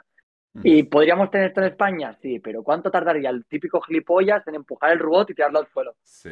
O en rascar el rail, que el rail es como, como una moqueta, así Mm. como que se pega al suelo y lo siguen los robots. ¿Cuánto tardaría el típico gilipollas niñato en pegarle una rayada a la cinta para que se perdiese el robot? 150 millones de cosas así. Pero en Japón no. En España no tenemos esa cultura de cuidar nuestras cosas, ¿no? De, yo qué sé, eh, mismamente, yo que trabajo en educación, mm, cualquier colegio, mm, ves los típicos ordenadores súper viejos que están destartalados porque los han estado toqueteando o cualquier cosa así. O los baños eh, llenos de rayajos o demás, ¿no? Típicas cosas. Allí no Aquí vas no a, vas a ver eso, ¿no? de respeto. Sí. Pero que no me parece una cultura. Mucha gente me dice, no, es que los japoneses son robots. No, tío, son gente respetuosa. Y ya está. Eh, no es que sean robots, tío, es que desde pequeños les dicen, ¿para qué coño vas a hacer esto? Es que a lo mejor si nosotros desde pequeños te preguntan, ¿qué coño haces, tío? ¿Qué estás haciendo? ¿Por qué, ¿Qué te impulsa a hacer esto? ¿Qué vas a ganar tú con esto? Imagínate, tío, tú a un japonés le, le dices que en España estos robots no podrían existir porque alguien lo tiraría al suelo, seguro se lo llevaría o haría cualquier tontería, y te dicen, pero, pero ¿sabrían que habría alguien en estas condiciones detrás y les daría igual? No tengo ningún tipo de duda de que habría alguien que la liaría solo por los jajas. Claro, yo entiendo un poco igual el punto de vista de algunas personas que dirán, vale, eh, puede ser que esa, esa parte la tengan así, ¿no? Pero puede ser que eso les influya en otras partes para ser como menos libres, ¿no? Digamos que, Claro, que claro, no, claro. igual puede que sea esa contraparte, ¿no? Igual. Sí, sí, sí, todo por el colectivo y cero por el individuo. Mm. Pero eso les ha llevado a superar todo lo que han superado. Dos bombas atómicas, un montón de hambrunas, incendios, tornados de fuego, terremotos, tsunamis, maremotos. Sin ese espíritu, Japón nunca hubiese podido llegar a donde está hoy. Ujú. Claro. Hostia, qué filosóficos nos hemos vuelto de golpes, tío. Ves, ¿eh? Ha estado, ha estado- Es que así es como hablo yo en streaming. Entonces, mucha gente se queda empanada ahí y dice, tío, llevo tres horas escuchándote y estoy flipando. Mm. Entonces, bueno, pues yo me siento como en mi streaming. Lo siento mucho por No, robarte el streaming. bien. No, a mí me encanta. Y cuando viene gente que habla mucho, tío, mm, me gusta porque el guion que tenía, ¿no? Digamos, el guion que había diseñado, mm, se rompe. Y eso es lo que más me gusta. Digo, vale, es que esto está saliendo natural y fluido, ¿no? Está saliendo bien. Vale, pues ahora cuéntame por qué coño te llamas el butanero, tío. ¿Dónde coño? Pero vale. Todo empezó. Claro, yo antes en Twitter. eh, voy a volver a bajarme, no, porque se ve como un reflejo, un montón de luz ahí. Eh, que queda, queda algo bonito para los clips, como tener las lucecitas y todo eso, ¿sabes? Bueno, todo empezó porque en Twitter eh, yo antes seguía un poco la misma dinámica, ¿no? De subir memes y subir todo este tipo de mierdas. Pero llegó un día en el que yo estaba de vacaciones, ¿vale? Yo estaba de vacaciones porque, claro, soy interino, entonces voy cambiando de colegios, hay periodos en los que no trabajo. Y le dije a un amigo mío, que es butanero de verdad, le dije, tío, no tengo nada que hacer hoy, ¿puedo estar un rato contigo en... de butanero, tal? Porque además trabaja por la zona donde yo vivo. Y, y me dice, sí, claro, vente y en el descanso que tengo eh, almorzamos o lo que sea. Y tal, que estábamos allí eh, con el camión suyo de butanero, con todas las bombonas y demás. Y le dije, tío, déjame sacarme una foto con el camión de butano, con una bombona de butano y con el vestido de butano, ¿sabes? Y, y la pasé por el típico grupo de amigos de, en plan, hostia, chavales, mirad aquí me he encontrado, este tío es butanero que es clavado a mí, ¿sabes? Porque no se esperaba que yo... Y vi que hizo gracia y dije, buah, y dije, buah, Twitter. Está, estará suba a Twitter la foto. Y de repente vi que la foto pilló como 1200 likes, 2000. Y dije, ¿qué cojones está pasando? ¿Sabes? Dije, ¿cómo a la gente le puede- Es que además la foto no sé qué tiene, que es muy graciosa, ¿sabes? Es algo como. Sí, sí, sí. Y con la bombona. Y dije. En el, el- el siguiente tweet después de ver eso dije, ¿y si me cambio el nombre a Butanero Putero 33?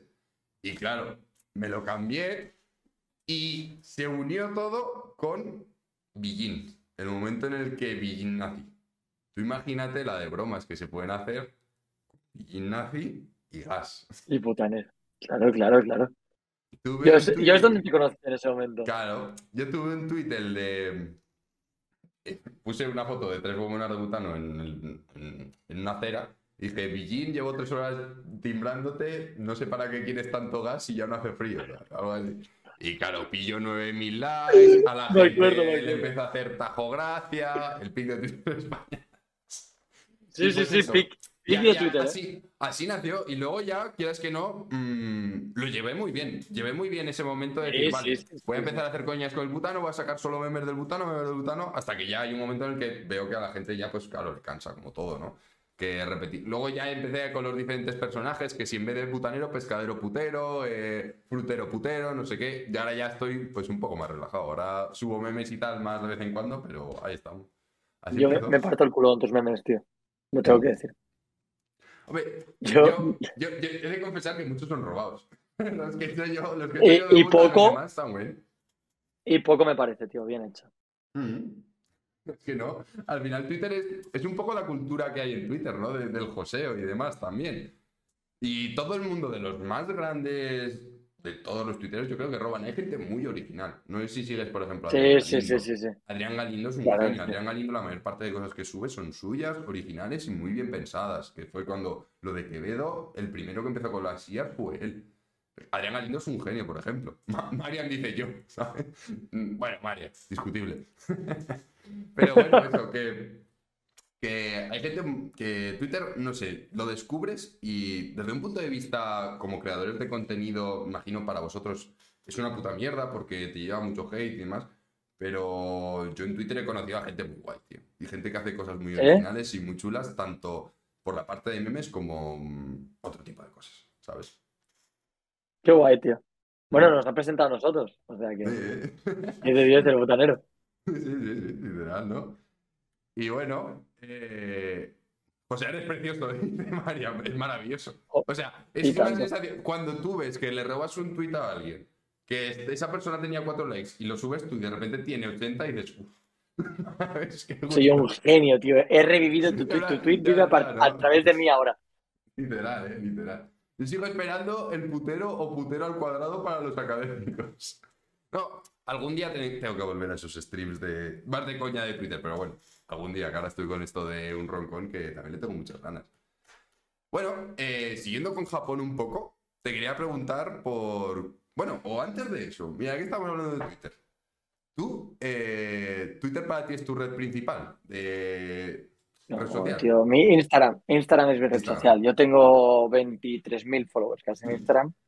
Y, pero lo que más uso es Twitter, por desgracia. ¿eh? Claro, por eso, digo, es tu Por desgracia. Lo, lo que más uso es Twitter, pero desearía no hacerlo, porque es donde recibo más amenazas de muerte al día, supongo, de, de todo el mundo. Literal, ¿eh? Literal, que reci- eh, una época, porque por ahí se decía que yo había ido a grabar muertos, Mm. eh, que era el nuevo Logan Paul, no sé qué, se metió Wiz Michu también de por medio, y me hice ultra viral en Twitter. Y de Mm. un día para otro pasé de ser un random, un random que había tirado para Koi, que hacía streamings en Twitch, a ser el Logan Paul español de Japón. Y me llegaba alrededor de, de 4 a 8 amenazas de muerte al día.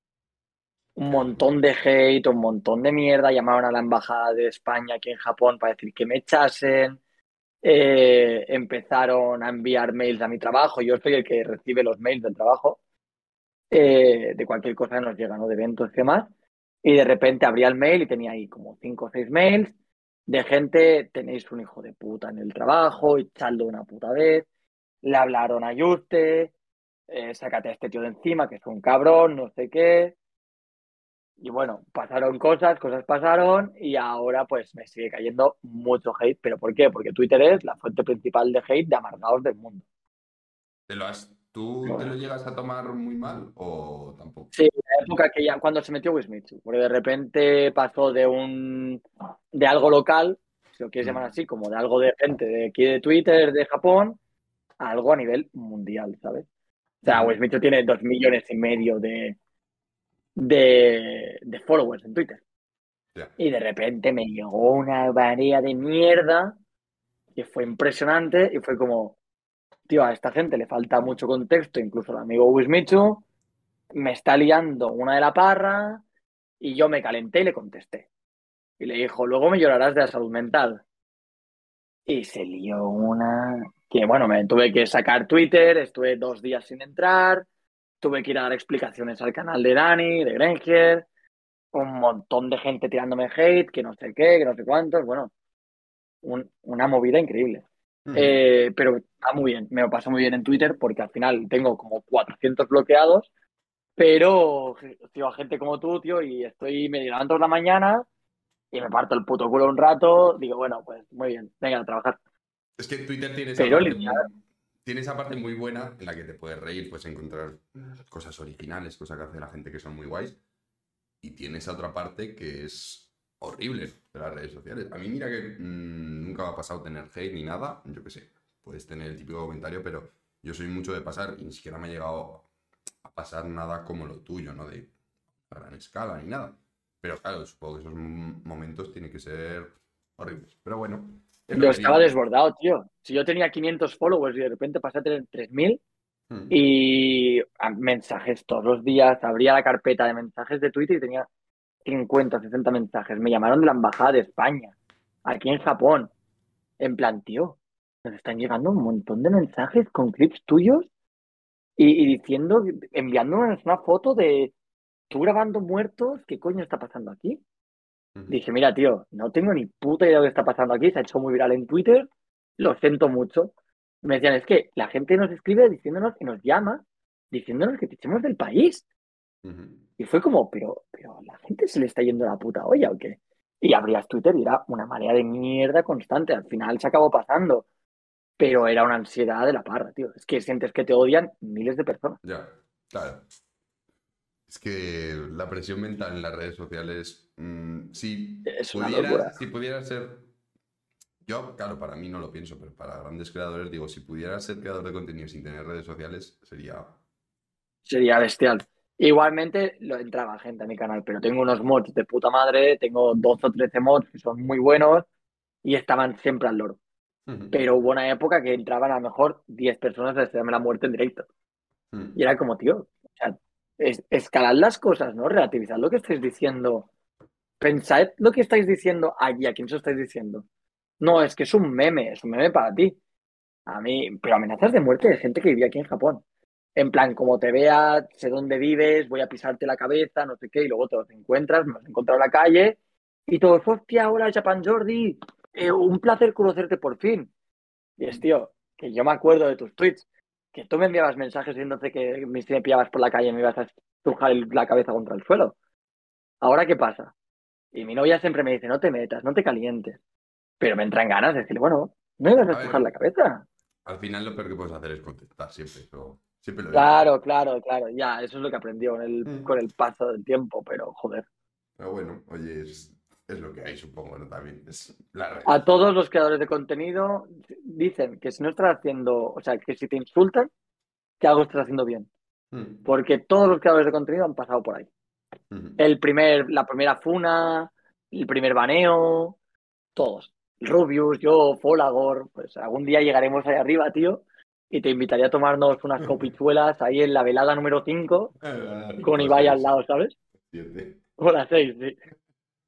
Bueno, eh, volviendo, bueno, antes decían que qué bonito Parro va alegrado los días. Dice "Pero, Parro, pero si casi todo lo joseas. Ahora, ahora mismo es un momento de mi vida en el que sí, casi todo. Casi todo que subo por la mañana y demás es joseado. Eso sí, por las tardes, lo que leáis por las tardes sí que es mío, la mayor parte. Parro 2 velada 4 va a ser, bueno. A, la- a esta sí que iré, sí que iré, intentaré ir por lo menos a la fiestecilla y después a la velada, tal cual no he podido pillar entradas. Me fue imposible. ¿No? Jordi sigue. no, imposible. O sea, mira que estuve con el ordenador encendido, tal. Estaba también mi novia eh, ahí al lado con el ordenador lo mismo. No hubo manera, tío. No hubo puta manera, te lo juro. Pero tampoco es que me interese tanto la verdad. Es más el hecho de quedar con gente que conoces y que nunca sueles ver en Madrid, ¿no? Entonces, si vas a la Claro. fiesta de después, te da igual un poco. Mm. Pero bueno. Acércate el micro, parro. Hostia, sí, igual estoy muy alejado. Pero bueno. Jordi sigue el ejemplo de esos dos y saca un libro. Sí, pues no ¿Alguna me importaría sacar un libro, pero ese, ese lo quiero escribir yo. Sí, ¿no? Eh, algún día, algún día, algún día escribiré un libro.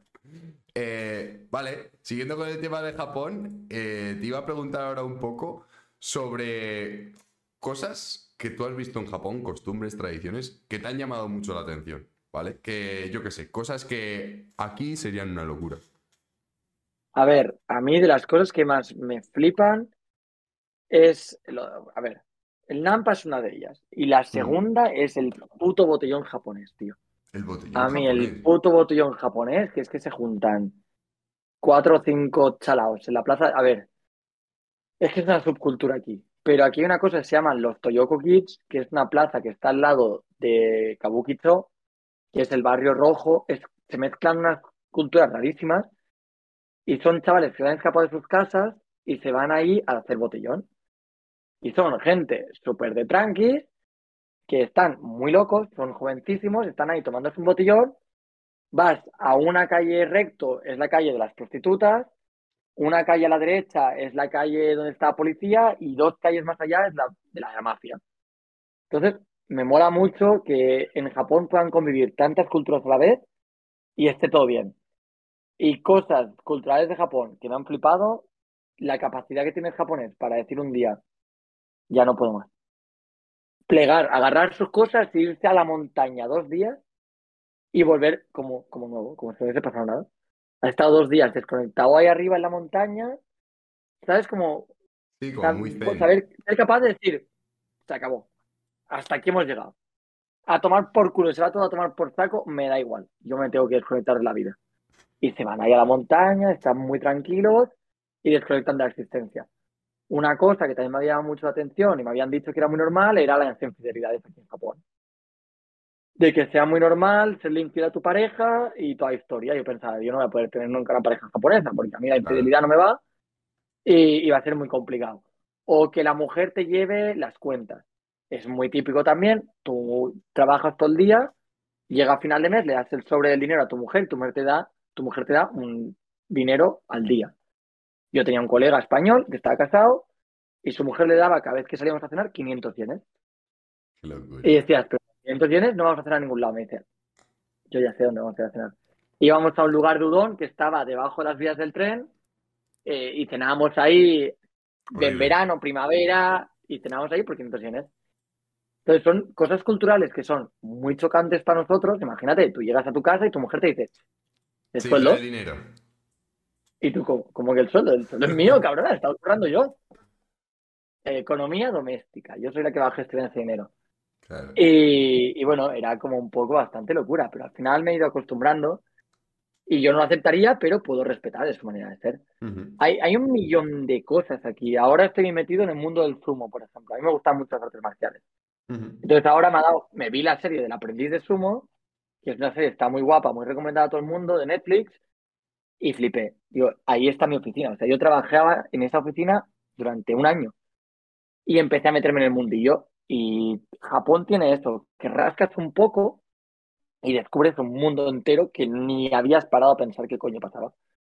Entonces me mola mucho eso de Japón, de poder encontrar un hobby y de repente empiezas a rascar sobre ese hobby y dices, pero tío, esto está delante mío toda mi vida y no lo había visto. No había visto, claro. Y entonces, bueno, te vuelve un poco loco, pero a mí me gusta.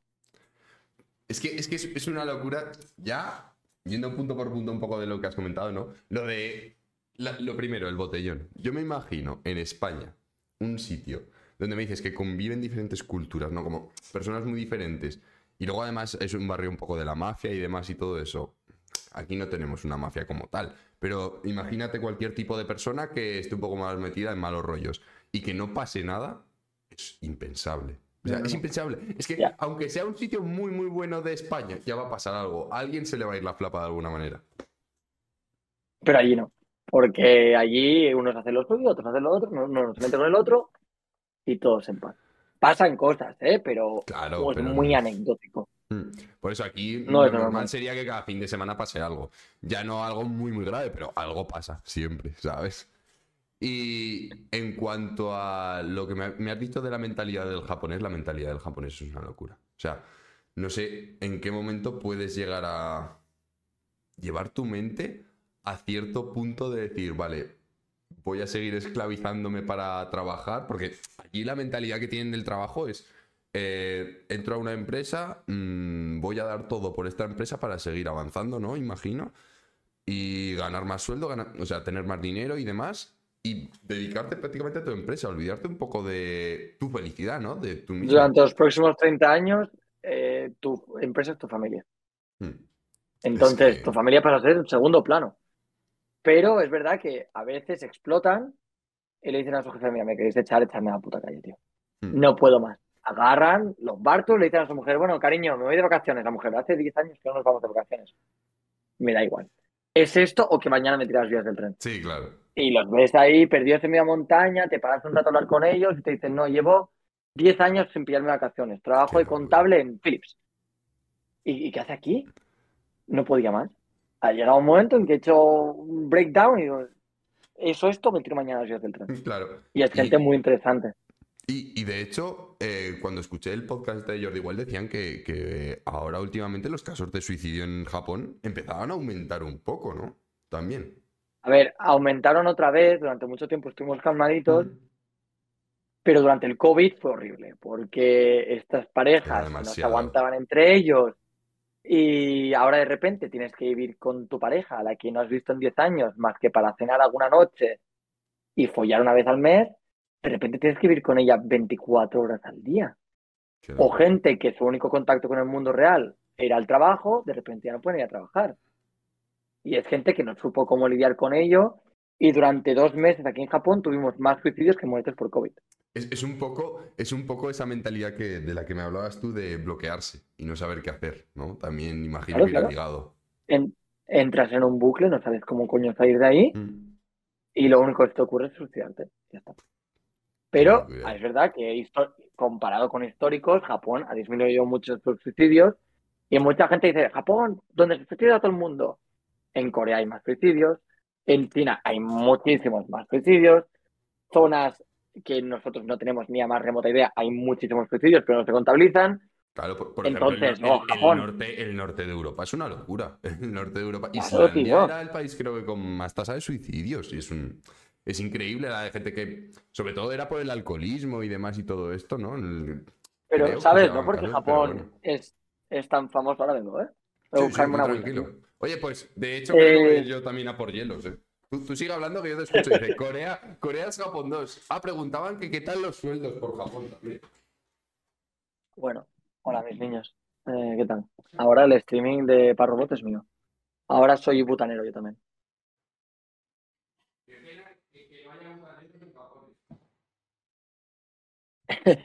Es una pena que no haya montaneros en Japón. Lo siento mucho por ti, tío, te jodes, estás en el puto paro de aquí. Ya, Eh, a ver, el sueldo en Japón, el sueldo medio en Japón son 1.600 pavos claro. y el coste de vida alto. Pero es verdad también que hay gente que cobra mucha pasta. A ver, las medias salariales al final son la ponderación entre el que cobra 10 millones de euros y el que cobra 1.000. Claro, entonces. Entonces, es ¿qué pasa? Que la inmensa mayoría, hay muchísimos adolescentes, eh, personas adultas que cobran a lo mejor 1.500 euros o 1.400 euros y hay un reducto así, que son ingenieros, managers y demás, que cobran un millón de euros. Y la gente me dice, tío, es que yo veo un montón de Ferraris en Tokio. Bueno, a lo mejor hay 100, Ya. pero luego sales a pasar y todos son cars, ¿sabes? Coches de estos chiquititos. Entonces, bueno, como todo es una media. Eh, muchos ingenieros me preguntan qué tal se cobra como ingeniero en Japón. Muy bien, muy bien, realmente bien. Ya de junior arrancas cobrando 2.200 euros. Pero qué tal se trabaja siendo en videojuegos? Pues 1.300 euros, 1.500 euros. Claro. Entonces, echa la media. ¿Y qué pasa? Que, bueno, mucha gente viene aquí, se cree que se va a hacer rico en dos años y se vuelve a España con 3.000 euros de, de ahorros. Claro. Y dice, ¿y qué tal te ha ido en Japón? Me ha ido. Una experiencia. ¿no? Claro, una experiencia. Y mucha gente aguanta aquí en Japón curros de mierda para los que están mucho más preparados que para eso, solo por el hecho de vivir en Japón. Es que Y es, ¿no te estás dando cuenta de lo que haces, tío? Mm, Claro, es lo que tú dices. Aparte de que habrá gente. Claro, yo te quería hablar un poco de lo del síndrome de París que le pasa a los japoneses. Ahora os leo que he visto que habéis puesto algunas preguntas curiosas, pero. Claro, el síndrome de París yo he leído que es que los japoneses viven un poco obsesionados con París, ¿no? Con que eh, París es una ciudad perfecta, donde todo es perfecto, donde vas a estar con tu croissant, mm, comien- comiéndote un croissant en un café en una terraza y que todo es maravilloso, qué bonita la Torre Eiffel y demás y que mm, su sueño es vivir allí o intentar viajar allí o demás. Y que claro que luego cuando llegan a París, que ven la realidad de París, que no es como se lo habían imaginado, como ese sueño idílico que se planteaban, eh, que se les cae el mundo abajo, ¿no? Que tienen una crisis existencial. Y entonces yo creo que, en cierta manera, en Europa Occidental ha llegado a pasar, no tan salvaje como con los japoneses, pero algo así con Japón, ¿no? Decir, Buah, mi sueño es irme a Japón. En Japón voy a estar genial. Pues muchísima gente está tal que así. Y de hecho, eh, por los dos lados, ¿eh? Tienes japoneses que vuelven de París y te dicen, vengo de España, he pasado por París. ¿Qué mierda es París? ¿Pero quién coño os ha metido esta idea en la puta cabeza? O sea, vengo de Sí. estar en Málaga, en Barcelona, en Bilbao eh, y demás ciudades así de, de España. Me ha flipado, tío. Es 20 veces mejor que París. Tío, bueno, pero eso es porque en los 90, 80 se hacía muchísimo marketing de París. De hecho, Tokio tiene su propia Torre Eiffel, que es la Tokyo Tower, que para mí me parece 20 veces más bonita que la Torre de París, la Torre Eiffel. Y al contrario, tienen los españoles que llegan a Japón y dicen, me quiero morir. Eh, esto no es lo que me esperaba. Pero claro, ya no me puedo echar atrás, ¿sabes? Me fundió todos los ahorros, le he dicho a todos mis amigos, ah, sois unos pringados, os vais a quedar aquí, yo me voy a Tokio, ah, muertos de hambre, chao. Llegan a Japón y Japón les mete un dedo por el culo y dicen, mierda, ¿ahora qué hago? ¿Me vuelvo con el rabo entre las piernas o me sigo trabajando durante dos años más en una fábrica? Qué locura. Pues muchos se quedan trabajando en una fábrica con tal de no reconocer que he fracasado en Japón. Yo me he, ido, me he estado a punto de ir de Japón 40 veces. Mm. Pero bueno, porque soy muy cabezón. Y al final he conseguido vivir donde quería estar, pero hay mucha gente que no, y que acepta condiciones laborales de mierda, vive una vida de mierda, pero llaman a sus padres por Skype a sus amigos, mirad, vivo en Japón, no sé qué. Sí. Ya, pero bro, tu vida seis días a la semana es una miseria. Sí, sí, sí, sí, entiendo. Bueno, dice, bueno, aparte del tema religioso, que quería hablarlo también luego, ¿no? Un poco lo enlazaré con otra cosa. Dice que en Japón sí hay mallas de suicidios como en China, por ejemplo, preguntan. Hay danchis, eh, danchis son los edificios como el que me he metido yo hoy, que tienen mallas de suicidio en los pisos. También las estaciones de tren, que ya lo tenía Londres hace muchos años cuando yo vivía allí, tienen el mecánico, ¿no? Que cuando se abre la estación, la puerta del tren, se abre el protector y cuando se va al tren, se cierra el protector para que la gente no salte al tren. Pero esto no es algo de Japón. Mucha gente viene aquí de España, no ha salido nunca de España y dice, ah, ¿tienen protectores? Bueno, señora, si se va a París hay estaciones que lo tienen y si se va a Londres también pasa, en Nueva York también, Mm, ¿me entiendes? Claro. Pasa igual. Mm. Luego hablan sobre si hay waifus. en- El tema de waifus también es un problema aquí, ¿eh? Lo- problema. El tema de la pedofilia, joder, tío, es que los, los japoneses, los japoneses y los otakus en general, eh, convierten en waifus a chavalas de 12 años, que bueno, son personajes animados, ¿no? Normalmente, y la excusa aquí en Japón es que soy un diablo, que decidí reencarnarme en el cuerpo de una niña de 8 años y voy en tanga y en bikini así súper pequeño eh, por el mundo, porque soy un diablo y no sé qué. Entonces eso me justifica que yo te wife y, y me enamore de ti. Mm. Y es como, tío, aquí hay algo que no funciona, ¿sabes? Es que claro, Pero Japón. eh, Ja- Japón, claro, es lo que tú dices, que es como... Ha sido así tantos años, ¿no? Supongo. Porque, claro, todo esto imagino que se iniciaría con, con mangas, animes y demás y todo esto, ¿no? El tema de, de- de este de los waifu- de waifus y demás.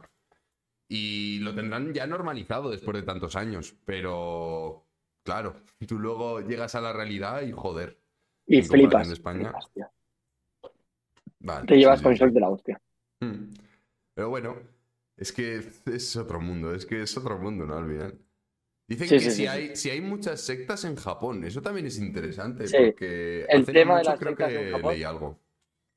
Sí, el tema, el problema es que tú te puedes declarar como secta religiosa, hay muchísimas, y obtienes desgrabaciones fiscales si las condiciones no son tan complicadas. A ver, al ex primer ministro se lo cargó un pavo de una secta, ¿me entiendes? Y aquí las dejan en paz, las dejan crecer, toman poder, y Japón tiene algunas sectas que tienen más poder incluso que algunos partidos gubernamentales. Entonces, hay muchísimas. Pero esto da como para estarnos aquí un día entero hablando. Ya, yo solo te iba a comentar un caso que creo que es el que tú mencionabas, que yo escuché también, que era de, mm, de que eh, de una de estas sectas había conseguido tanto poder que tenían prácticamente el poder político, ¿no? De Japón, que es Sí, increíble. Sí, sí, sí. Detrás de muchos partidos políticos hay sectas religiosas que son los que ponen la pasta o mueven los hilos, eh, hacen desaparecer a gente y así. Muchas Claro. sectas peligrosas son mucho más poderosas que la Yakuza, Eh, pero Es, es lo que decían de la secta de las bodas raras, sí, esa era, que, que te buscaban como una pareja en Japón y demás y todo eso, y luego a partir de ahí, pues claro, te iban sacando el dinero y al final el dinero pues Sí, sí, sí, lleva al poder. un poco. Es, Dicen- es una locura, tío, lo de las sectas. Dicen también sobre la política de Japón, que si en Japón existe la izquierda y la derecha, te iba a preguntar también sobre la política de... A ver, es aquí en Japón la izquierda es nuestra... es- son partidos muy de centro. Y aquí en Japón hay cero interés por la política. Cero. Del margen del 18 a 32 años votan menos del 30% de la gente. Joder. La gente joven no tiene cero fe en la política y les suda toda la polla, les da igual. Les da igual porque ya han perdido toda fe en el cambio y dicen que los políticos son unos putos inútiles y que no va a cambiar absolutamente nada. Y la verdad que es que se nota cero. eh. Es muy un, un país muy bipartidista. Cambia uno, entra el otro, se va el uno, se cambia el otro no cambia absolutamente nada. Porque al final la clave es esa para ellos, no hacer absolutamente nada y fingir que están haciendo Claro, algo. su- supongo que tienen eh, tan arraigado esa forma cultural de ser que al final te da igual quién entre en la política, que va a seguir siendo igual y que entonces a los jóvenes no les interesa ni siquiera el cambio porque dicen, vale, bueno, seguir igual, es que no, no tiene sentido votar, ¿para qué? Sí, sí, sí, tal cual. Que a mí me gustaría que España fuese un poco más chill con ese tema, pero, pero os veo cada día más radi- radicalizados y cuando les cuento a mis amigos japoneses lo que pasa en España, dicen, pero, pero bro, ¿y, qué coño dice la gente? Y flipan, Claro. flipan en colores. Sí, sí, sí, claro, es que a- al final es algo más europeo, ¿no? Porque ya no es solo en España, o sea, la radicalización en Europa ha sido de las cosas más eh, en la política que más se han visto, ¿no? Ya no solo pasa en España, pero joder, eh, para un japonés tiene que ser un choque increíble, es decir, ¿cómo puede cambiar algo de, de un mundo a otro? Sí, sí, y les llegan algunos discursos nuestros, hombre, un gato, Mira el gato. eh, y flipan. Dicen, pero ¿cómo, ¿cómo puede decir eso esa persona y que siga ahí? Sí, sí, sí. Eh, aquí acuérdate que hay muchos casos de corrupción, es verdad que hay casos de corrupción, pero aquí durante la época de los 90, 80 era típico que seas político y te pescaban corrupto, te llegaba una cartita de tu partido y te decía, espero que mañana te hayas hecho el Arakiri y tu mujer le enviamos ya el pésame, ¿vale? Y te tenías que suicidar, porque habías ensuciado el nombre de la política en Japón. Qué locura. Y yo pensando, imagínate, a nuestros políticos que les pidieses eso, No, no, no, no. no nos quedaba y- ni la mitad. Y, y luego intenta que, que- que entren a la cárcel, que ni siquiera, que luego de repente cualquier empresa de, yo qué sé, de electricidad o de lo que sea, les, les unta y ya está. Me libro de la cárcel y aquí no ha pasado nada, ¿sabes? Es otra manera de ser, pero Japón bueno. Mm. Hay mucha corrupción también en Japón, pero está mucho más discretamente llegada y no llega a nuestros niveles. Es que ni de puta coña. Mm. Preguntaban si está barato el sushi, pero yo te iba a preguntar también sobre eh, la comida en Japón en comparación de lo que nosotros consideramos comida japonesa. No tiene nada que ver. No tiene nada que ver. Nada que ver. Nada que ver. Eh, yo ahora de trabajo de guía, hay gente que quiero comer sushi. Los llevas a comer sushi y es un trozo de arroz con pescado crudo encima y la gente, pero ¿dónde está mi California Roll? ¿Dónde está mi Filadelfia? ¿Dónde está mi aguacate? ¿Dónde? ¿Qué es esto, tío? Esto no es sushi. Bueno, hermano, tengo una mala noticia para ti. Que a lo mejor lo que has estado comiendo todo este tiempo no es sushi. O los llevas a comer un ramen. Oh, tiene mucha grasa. Bueno, es que esto es ramen. O les llevas a comer comida japonesa y mi arroz con pollo. Bueno, es que, amigo, la comida japonesa no pasa por ahí. Entonces, bueno, es un contraste muy heavy. Yo cuando llegué aquí ya sabía lo que venía. Pero mucha gente no tiene ni idea. Claro, al final es que la- nosotros, eh, yo creo que de verdad que la cultura europea y más bien mediterránea estamos acostumbrados a algo bastante sano dentro de lo que viene siendo la comida como se come en general, ¿eh? Por ejemplo, a ver, está claro que América es el caso más extremo de todos y demás, pero comemos muy bien en comparación del resto del mundo, yo creo, ¿no? Esta gente también come muy sano, ¿eh? No, Por eso claro, es tan también viven gorda. mucho tiempo, eso es verdad. Mm. Bueno, Pero el bueno. segundo país después de España más longevo es Japón. Mm, Claro, ya es que no. Sobre la comida te iba a preguntar también de un plato que tú dirías que te impactó muchísimo, que dijiste, Buah, esto no lo puedo ni comer. El pez globo me dejó un poco loco. El pez globo es tóxico. Es un pez que si te lo comes mal cortado, te mueres en 24 horas. Y fui a un restaurante y me dijeron, no, no, aquí llevamos cocinando pez globo los últimos 60 años. Te lo puedes comer tranqui. Bueno, le echas huevos y te lo comes. Eh, la manta raya, que la manta raya para nosotros, bueno, es un animal en peligro de extinción. Ellos de Strangis te la venden. Y no tan de Strangis, ¿eh? Vas a un bar y te dicen, ¿quieres algo para picar? Sí, sí, póngame lo que tengas. Te traen unas olivas y un, la aleta del manta raya frita. O sea, Ah. seca, ¿sabes? Como especie de calamar seco. Así. Hablan también un poco de, dicen que el- la ballena y, y la ballena y el delfín, ¿no? Porque hace años, que igual la gente más joven aquí del chat no lo conoce, pero el documental este de, Cove, ¿no? Que fue mítico de, sobre cómo los japoneses intentan seguir cazando delfines, aunque sea algo prohibido, y más que nada, vieron que no lo hacían por la carne como tal, sino por seguir manteniendo esa tradición, ¿no? Muy japonés la amante de la tradición. Y si aquí se ha comido ballena toda vida, ¿por qué se le tiene que dejar de comer ahora? Porque haya menos ballenas en el mundo. Hijo de puta, tío. ¿Cómo vas a decir esa barbaridad? ¿Sabes? ¿Cómo, ¿Qué argumento es? eh, es que mm, hace 100 años que lo hacemos, porque vamos a dejar de hacerlo ahora. No es que lo están extinguiendo, cabrón. Ahora comer delfín es ilegal, comer ballena es muy complicado y comer humano tampoco se puede. Entonces, la siguiente pregunta es, he visto artículos donde se puede comer humano en Japón, es un puto bulo. Mm. Pero no falta el cliente que te pregunta, oye, oye, vienen además así como, ¿humano qué? ¿Dónde tienen? Hijo de puta, apártate de mí. ¿Cómo que humano dónde tienen? ¿A ti te ha llegado a preguntar Pero- a alguien de. Claro, alguna vez que has hecho de guía turístico y tal, de decir, oye, ¿vende sí o no? ¿Te han preguntado? De decir así, eh, eh, ¿humano vende? No, por curiosidad, ¿eh? Pero si tienen, ¿me llevas? Hijo de puta, caníbal, psicópata, quítate aquí. ¿Qué coño haces? ¿Cómo que si tengo humano? No, no venden humano, chalao. ¿Cómo que humano? Tío. ¿Humano? ¿Estás mal de la cabeza o qué? Dice, yo- dice este, este es colega mío del pueblo, dice, yo comí ballena en Shinjuku, en Shinjuku, en la calle de los puestos de al lado del tren. Qué locura, tío. Sí, puede ser, puede ser, pero hará años de eso ya, ¿eh? Ya quedan Mm. muy pocos locales que vendan ballena. Mm. ¿Existen de verdad las máquinas expendedoras de bragas? Claro, ese es otro tema del que quería hablarte. Hay máquinas expendedoras de todo, ¿no? De literalmente todo. De literalmente todo. Desde ramen hasta, sí, ropa interior usada de chicas y eh, contactos para tener citas. También hay máquinas expendedoras, carne de oso, de todo que te puedas imaginar, tío. Bichos, todo, todo, todo, todo, todo. En Tokio puedes encontrar máquinas expendedoras de cualquier cosa.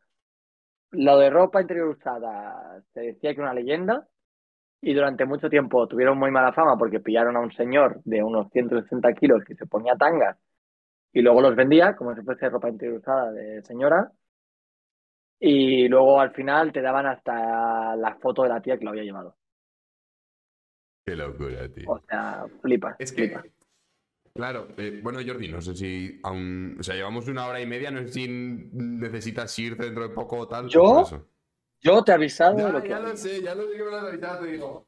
Bueno, puedes volver a No creo que tardemos tanto, pero es, es una locura, tío. Es que da para mucha conversación esto, tío. Es que es tan curioso.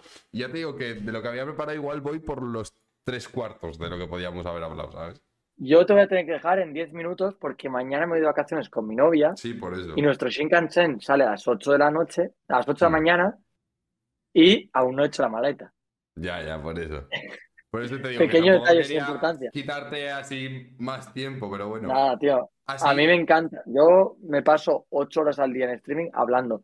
Pero si tengo a alguien con quien hablar aquí en directo, se me hace más es dinámico. más, más o menos, más o menos, claro. Pero bueno, Además, tengo que decirte que tienes alma, alma de buen entrevistador, ¿eh, tío? Tienes alma de, de Yo, gente yo de lo podcast. intento, ¿eh? Tampoco te creas tú que, que... Al final también llevo muchas entrevistas porque quieras que no entré... Empecé con tuiteros, ¿no? Que yo qué sé, dije, vale, voy a empezar por tuiteros, que es algo que nadie hace. Y al final llevo bastantes, pero tampoco... Aún, aún sigo te perfeccionando bastantes cosas, ¿eh? Aún sigo mejorando. Pero bueno, ¿Hay, ¿Hay algún entrevistador, algún entrevistador que hayas traído y te haya soltado una respuesta que dices, madre de Dios santa? La que me, en el berenjenal que me acaba de meter este tío.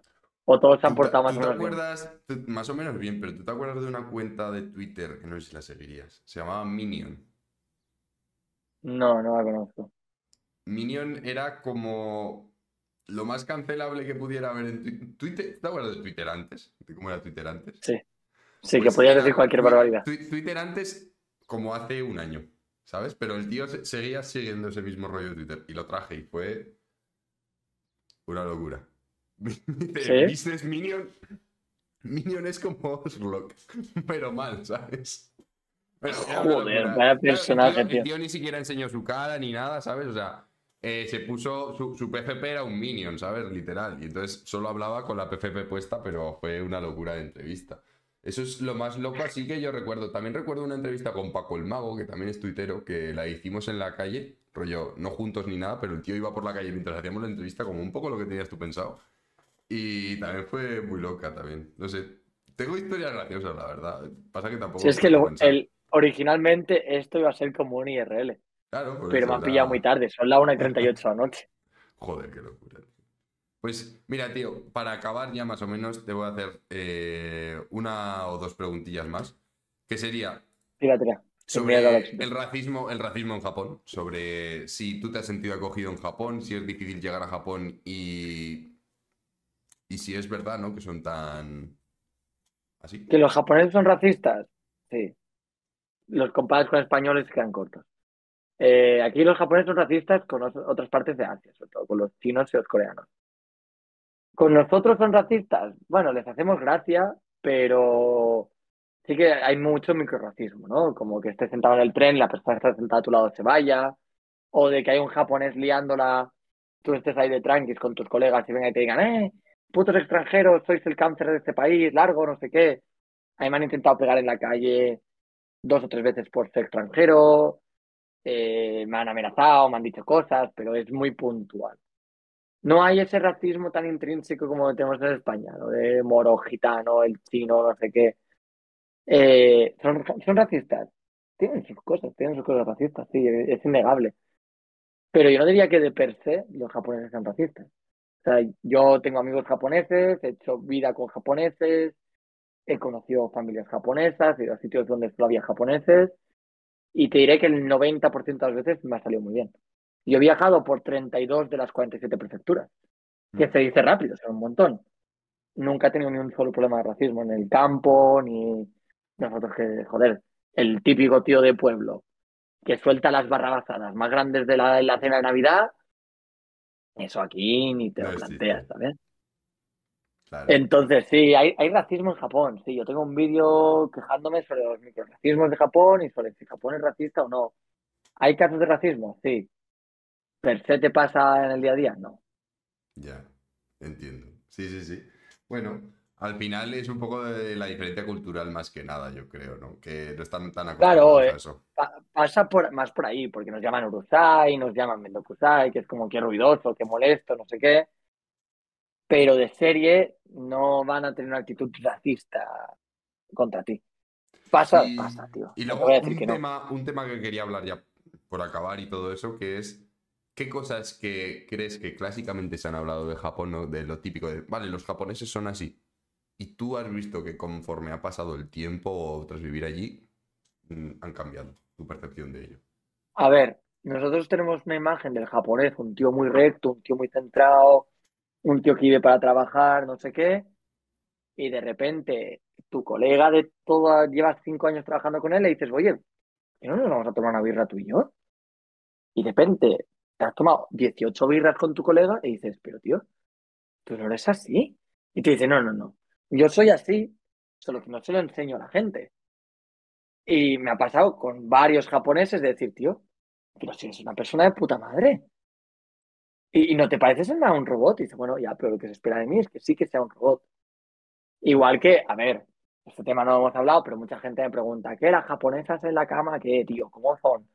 Son unas tiesas, son unas guarras, no sé qué, lo tienen pixelado.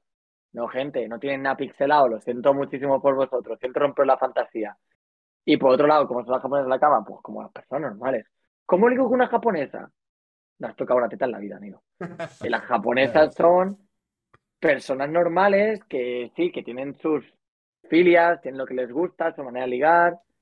Son personas normales. Quieren a alguien que las trate con cariño, las trate bien, que no las trate como un puto objeto. Que no. Mucha gente, la primera cita, "Ay, yo es que siempre mi sueño ha sido salir con una japonesa. Y la pava agarra sus cosas, su bolsa y dice, mierda, un puto psicópata, me voy de aquí. Entonces, mucha gente dice, coño, hostia, yo quiero ligar con una japonesa. Vale, pero ¿por qué quieres ligar con una japonesa? ¿Es porque te gustan o es porque tu fetiche es estar con una japonesa? Claro.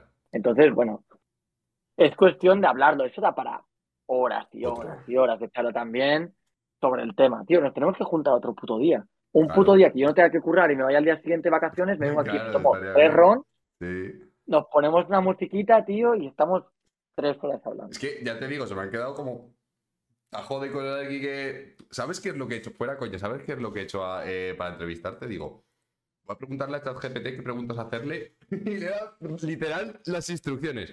Le he dicho, ¿qué preguntas le harías a un español que vive en Japón que se dedica a crear contenido y no. y literal, la mayor parte de las cosas que me ha dicho ChatGPT, digo, coño, qué bien, ¿sabes? Digo, me viene Tío, pues ha acertado mucho el cabrón. Mm, mm. O la cabrona, no sé que sea Y la aún, IA. y aún le ha quedado muchas cosas, ¿sabes? Pero bueno. Y ahora ya por cerrar, tío, ya es volver a ti otra vez. ¿Y qué esperas de ti en el futuro? Eh, y si te ves toda la vida ahí en Japón. A ver, toda la vida sé que no voy a estar en Japón. Yo en algún momento mi padre vive en Miami, mi objetivo es algún día eh, pedir la nacionalidad, estoy en procesos, e irme a vivir a Miami. Porque, tío, llevo mucho tiempo viviendo fuera, muy lejos de mi familia. eh, mi familia por parte de madre vive toda, y mis hermanas viven en, en España, mi padre vive en Miami. Hace, o sea, de repente hace tres años que no veo a mis sobrinos. Entonces, mi objetivo en algún día es volverme a, a España. No sé si para vivir para siempre, porque yo creo que ya me va a costar mucho estar para siempre en un sitio. Pero no sé qué me depara el futuro. Es que a lo mejor mañana lo peto con los guiados turísticos y tengo 100 guiados al mes y digo, mira, no me puedo volver a España. Mi objetivo es volverme, sí. ¿Me voy a quedar cuántos años en Japón? No lo sé. Ujú. Tío, que, que yo, todo el mundo me dice, ¿cuál es tu objetivo en la vida? Yo qué sé, tengo muchos, tío. Ser feliz con mi pareja, tener una casa más grande. Ahora mismo mi objetivo inmediato es ganar un puto slam. Es pegarme una currada de la parra y que, y que la gente diga, hostia puta, este pavo nos está pasando por la derecha en tema de IRL. Y petarlo, petarlo en Twitch, petarlo. A mí me gusta, si hago algo, lo hago para hacerlo bien. A, tinta, a medias tintas no. Entonces, mi objetivo, tío, es pegarme una matada y que de repente, no sé, en los Teslan digan nominados tres personas ultra famosas y el puto Japan de así. Grabando pole dance de chavalas medio en tanga y sujetador en una barra en una discoteca de, de Tokio, ¿sabes? Yo me, sí, yo quiero ser un grande. Mi objetivo es en algún momento ser un grande, pero sin tener que cambiar mi contenido. Mi contenido va a ser, yo haré cosas y tal, pero yo sé que mi futuro, espero, que pase por Twitch. No se sabe nunca, tío. Tú lo sabrás, esto entrevista a mucha gente, hoy estás aquí y mañana te vas al suelo. Yo los primeros tres meses tuve media de 850 viewers, el mes pasado tuve 300. Claro. Y ahora vuelvo a tener 800 personas, pero es que así es Twitch, así son las redes. La gracia es ser constante. claro. Entonces yo, si va a ser por constancia y por innovación, yo le voy a meter muchas ganas. Pero al final es caerle bien a gente también. Y tener contactos, tío. Este mundo sin Sí, funciona mucho así. pues Funciona mucho así. Pero bueno, oye, que. sí, me gustaría mucho, la verdad, vivir de Twitch. Me gustaría mucho conocer a gente muy guay, pero Japón es muy complicado.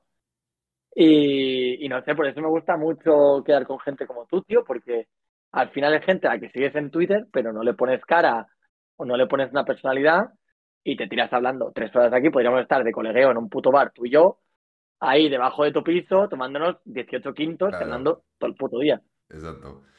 Que, que sí, tío, que, que Jordi, que, que joder, que no quiero robarte más tiempo porque, joder, me sabe muy mal por lo de tus vacaciones y todo, y que eso, que, que espero que te vaya muy bien en Twitch.